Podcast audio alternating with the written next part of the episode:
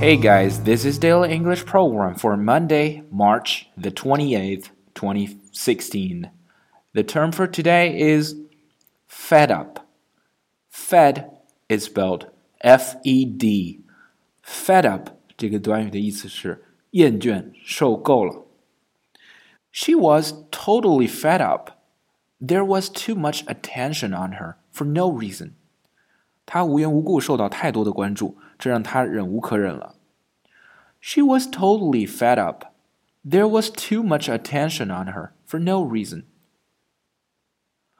Are you fed up with your skinny look or overweight body? 你是否对自己那副或瘦弱或肥胖的身体感到了厌烦？Are you fed up with your skinny look or overweight body? He had become fed up with city life. 他已厌倦了城市生活。He had become fed up with city life. For more video series of my show, please check out my website at tubeguy.com or follow us on WeChat.